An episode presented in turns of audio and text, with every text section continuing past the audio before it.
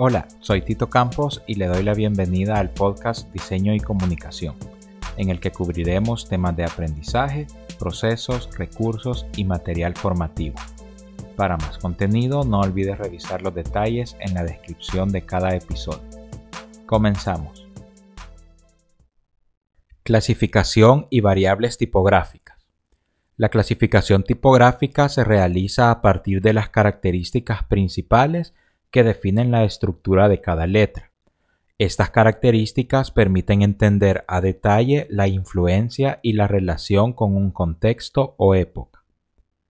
Existen cuatro clasificaciones principales: sans serif, serif, script y black letter.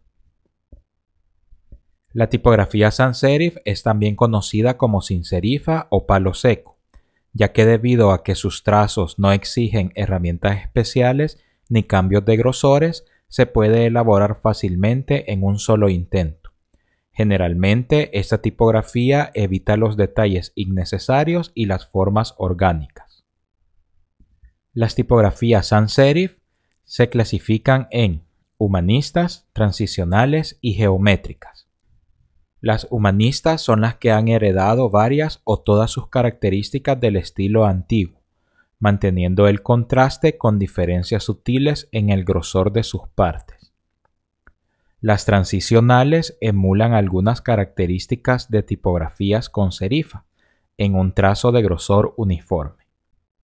Las geométricas son las que por asociación podemos relacionarlas visualmente con las figuras básicas como cuadro, círculo y rectángulo. En esta clasificación se incluyen las tipografías Arial, Helvética, Futura, Gotham, entre otras. La tipografía serif es también conocida como con serifa o de remate, porque en sus terminaciones añade un detalle adicional en el trazo, que dependiendo su influencia y estilo, puede requerir el uso de herramientas para generar la serifa de acuerdo a su subclasificación. Como ejemplo de esta clasificación se encuentran las tipografías Baskerville, Rockwell, Times New Roman, Didot, entre otras. La tipografía serif se subclasifica en estilo antiguo, transicionales, modernas y egipcias. Las de estilo antiguo son también conocidas como humanistas y se caracterizan por tener el contraste bajo en los cambios de grosor de cada una de sus partes. Las transicionales son una clara evolución del estilo antiguo, y es que a pesar de mantener sus características casi idénticas, es perceptible fácilmente el alto contraste en los cambios de grosor de sus partes, estilizando sus terminaciones. Las modernas cambian el estilo de remate de curvado a recto, y aunque se mantienen los cambios de grosores, el uso de líneas rectas añade modernidad a su estructura. En las egipcias predomina el uso de líneas rectas sobre las curvadas, y además agregan grosor y lo mantienen sin cambios tan notables. En algunos incluso tiende a apreciarse un solo grosor. La tipografía script es la caligráfica y su trazado debe realizarse con herramientas especiales para caligrafía, ya que sus cambios de grosores exigen que durante el trazado se ejerza una presión diferente sobre el soporte, lo que genera cambios en cada una de las partes de la letra y crea el estilo tan característico de esta tipografía. Suele confundirse con la tipografía hecha a mano pero su estructura y detalles son totalmente diferentes. Snell, Madre Script, Sign Painter y Brush Script son algunos ejemplos de esta clasificación. La tipografía Black Letter es conocida como letra gótica debido a su gran influencia con este estilo y a la fama adquirida a nivel mundial. La tipografía Black Letter contiene todas las tipografías que tienen terminaciones inspiradas y heredadas del arte gótico, por lo cual podemos encontrar fuentes subclasificadas como transicionales, que inician con una escritura de palo seco o de remate y añaden a sus terminaciones detalles que la colocan en esta clasificación. Cantara gótica, flathead, pontífice, y Stanley son algunos ejemplos de tipografía black. Una tipografía puede existir sin ser parte de una familia tipográfica, siendo consideradas como tipografías con un solo estilo o variable. En tipografía, el estilo también puede referirse al formato que se le aplica a las palabras para enfatizar la lectura. Los estilos comunes son regular, itálica y negrita. Sin embargo, hoy en día existen muchos más estilos y podemos encontrar tipografías que agregan estilos ligeros, ultraligeros, ultra negrita, condensada, entre otros.